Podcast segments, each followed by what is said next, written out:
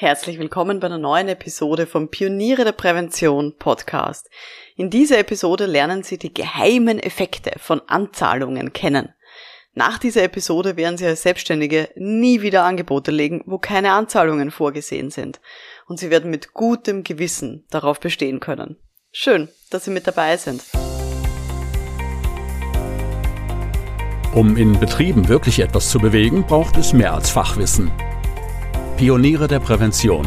Psychologische Impulse für Ihren Erfolg in Arbeitssicherheit und Gesundheitsmanagement.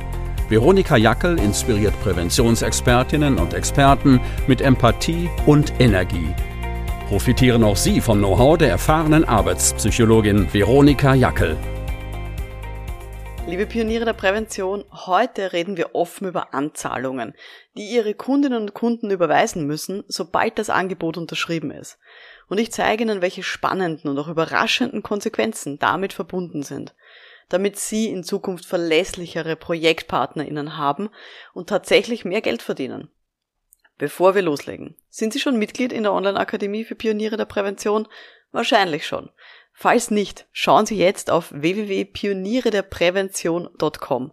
Die Online-Akademie beinhaltet eine große Kursbibliothek, unter anderem mit einem Spezialkurs zur Honorargestaltung.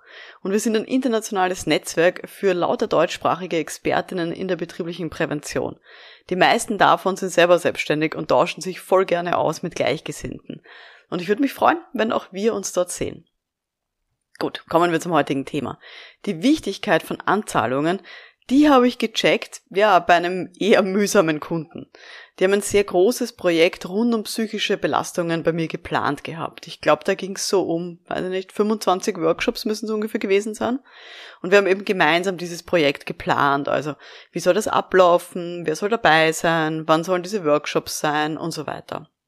Dementsprechend habe ich natürlich, brav wie ich bin, ganz viele Termine in meinem Kalender blockiert, also viele Tage. Einfach weil ich gewusst habe, bei so vielen Workshops, das braucht seine Zeit. Und ich habe einfach mal viele Tage vorsorglich in meinem Kalender blockiert, damit ich dann nicht in Stress gerate, wann ich die ganzen Workshops unterbringe.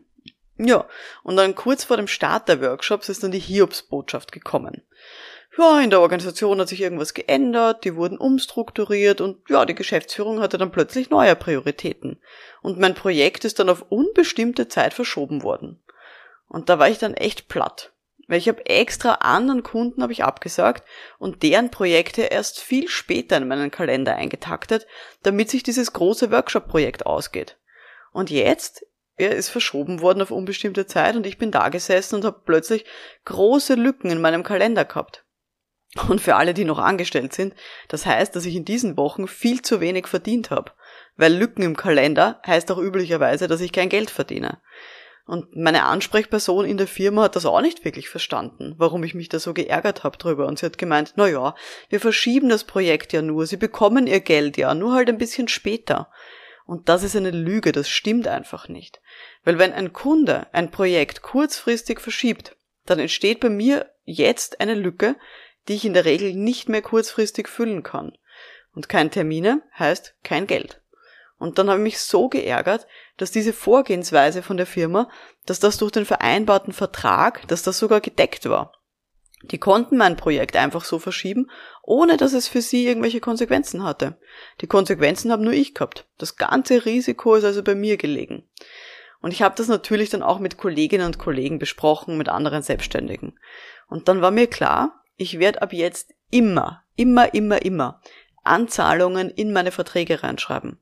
Und die sind dann auch nicht rückzahlbar, wenn ein Kunde das Projekt verschiebt oder abbricht. Dann habe ich nämlich zumindest einen Teil von dem vereinbarten Honorar vorab. Es geht aber nicht nur um das Geld in der eigenen Tasche.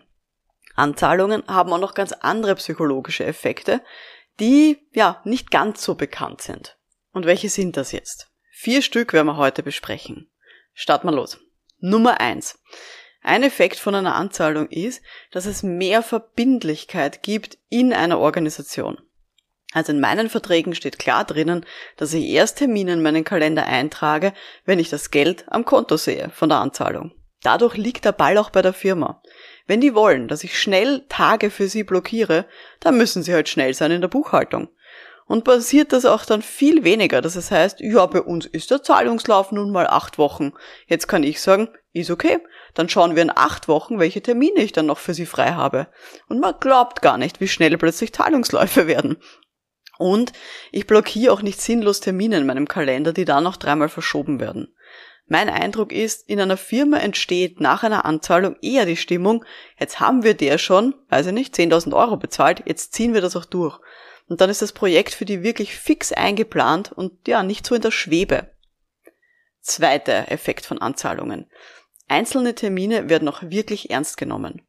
Mir ist es früher, früher leider sehr häufig passiert, dass immer wieder ich sehr kurzfristig vor einem Termin angerufen wurde und der ist dann verschoben worden, weil meine Kontakte plötzlich was ganz Wichtiges anderes zu tun hatten. Oder weil eine Person in der Workshop-Gruppe keine Zeit hatte und die aber unbedingt dabei sein wollte. Und dann ist einfach der ganze Workshop verschoben worden. Mir ist es sogar schon mal passiert, unter uns, dass ich vor Ort war und dann hat sich herausgestellt, dass die Personalabteilung vergessen hatte, die Leute einzuladen. Und dann bin ich alleine da gesessen. Wenn ich jetzt aber nicht rückzahlbare Anzahlungen bekomme, dann werden diese Termine auch ernster genommen. Seither passiert mir das eigentlich nicht mehr. Und selbst wenn, ja, es kann natürlich immer sein, dass irgendwer kurzfristig krank wird. Aber dann kann ich, wenn ich will, natürlich kulant sein. Oder ich freue mich einfach, dass ich kurzfristig für meine Freizeit bezahlt werde. Und dann muss ich mich auch nicht ärgern. Und das ist, finde ich, auch ein sehr beruhigendes Gefühl. Geheimer Effekt Nummer drei. Die Anzahlung kann ich auch verwenden als Verhandlungsgegenstand. Und ich mache das auch so. Wenn ein Kunde mit mir zu verhandeln beginnt, also wenn ich ein Angebot lege und sage, ah, Frau Jackel, das ist aber schon teuer, ähm, ich habe da auch Angebote, die sind viel billiger als Sie, dann kann ich diese Anzahlung als Verhandlungsgegenstand nehmen. Und ich kann es zum Beispiel so machen, wenn ein Kunde meine Dienstleistung günstiger haben möchte, meinen Workshop, meine Begleitung, mein was auch immer, dann nehme ich im Gegensatz dazu, also im Gegenzug, mehr Anzahlung, die nicht mehr rückzahlbar ist. Also zum Beispiel nehme ich dann nicht 30% Anzahlung, sondern 50% und sage, okay, wenn Sie es günstiger haben wollen, ist das in Ordnung. Aber dann gibt es 50% Anzahlung und die ist nicht refundierbar, auch wenn Sie dann später Termine kurzfristig absagen. Und in der Regel gehen Kunden darauf ein. Und ja, damit habe ich den Vorteil, dass ich mehr Anzahlungen bekomme und sozusagen hier die ganze Geschichte verbindlicher wird. Aber der Kunde kriegt es auch ein bisschen günstiger. Also da kann ich auch so ein bisschen, ein bisschen das als Verhandlungsbasis auch hernehmen. Und das ist auch eine sehr, sehr schöne, spannende Geschichte, wie ich finde, ähm, wo ich dann eben auch, sage ich mal, mit gutem Gewissen dann auch Dienstleistungen günstiger hergeben kann, ohne dass ich das Gefühl habe, okay, da bin ich jetzt abgezockt worden und ich habe es einfach nur jetzt billiger gemacht. Vierter Effekt, den ich hier auch auf jeden Fall erwähnen möchte, ist, dass Anzahlungen gut sind für die eigene Liquidität. Wenn vorab schon ein Teil von meinem Honorar überwiesen wird, dann ist das eine Beruhigung für mich. Es ist natürlich wichtig für meinen Cashflow, dass ich jetzt nicht zwei Monate nach dem letzten Workshop, den ich da gehalten habe, dass erst dann der Zahlungslauf gestartet wird. Wir wissen, ganz viele Firmen, vor allem große Konzerne, die haben ganz lange Rechnungsläufe. Und deswegen ist es wichtig, dass wir schon früh damit loslegen und dass man dann auch regelmäßig Rechnungen stellt, wenn sich das Projekt zum Beispiel über einige Monate hinweg zieht oder wenn ich da regelmäßig bin bei dieser Firma. Dann sollte es auch normal sein für die Kundinnen und Kunden, dass sie regelmäßig zahlen. Ja, und da ist es wichtig, wenn ich hier schon einen Teil des Geldes sogar schon vorab bekomme, bevor ich starte mit meiner Dienstleistung, ist für mich das einfach auch eine Beruhigung zu wissen, okay, ich habe hier schon Geld am Konto, ich kann meine Angestellten zahlen, ich kann mein Büro zahlen und das ist einfach deutlich, ja, beruhigender für mich. Und wenn ich hier diesen, diese Liquidität einfach auch leichter habe. Wenn Sie jetzt mehr zu richtiger Honorargestaltung wissen wollen, dann schauen Sie sich doch gerne einen Kurs an mit dem Titel Honorargestaltung für Selbstständige. Den finden Sie in der Akademiebibliothek für Pioniere der Prävention unter www.pionierederprävention.com. In dem Kurs gibt es nicht nur Tipps rund um Anzahlungen, sondern auch grundsätzlich über Kalkulation und auch Abrechnungsgestaltung. Ja, ich wünsche Ihnen ganz viel Erfolg bei den nächsten Vertragsverhandlungen und ganz viele brave zahlende Kundinnen und Kunden, damit Sie von diesen vier Effekten eben auch profitieren können. Mehr Verbindlichkeit in der Organisation, Termine, die ernster genommen werden.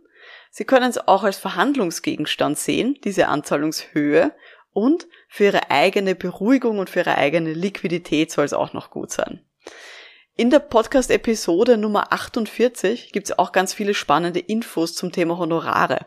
Und zwar war die Podcast-Episode 48 mit dem Titel Ist mein Tagsatz zu günstig? Hören Sie da gerne mal rein, wenn Sie das auch interessiert. Und wenn Sie jemanden kennen, für den oder für die dieser Podcast wertvoll sein könnte, dann freue ich mich natürlich auch über eine Weiterempfehlung. Mein Name ist Veronika Jackel. Vielen Dank fürs Dabeisein und wir hören uns dann in der nächsten Episode. Bis dahin, alles Gute. Ciao.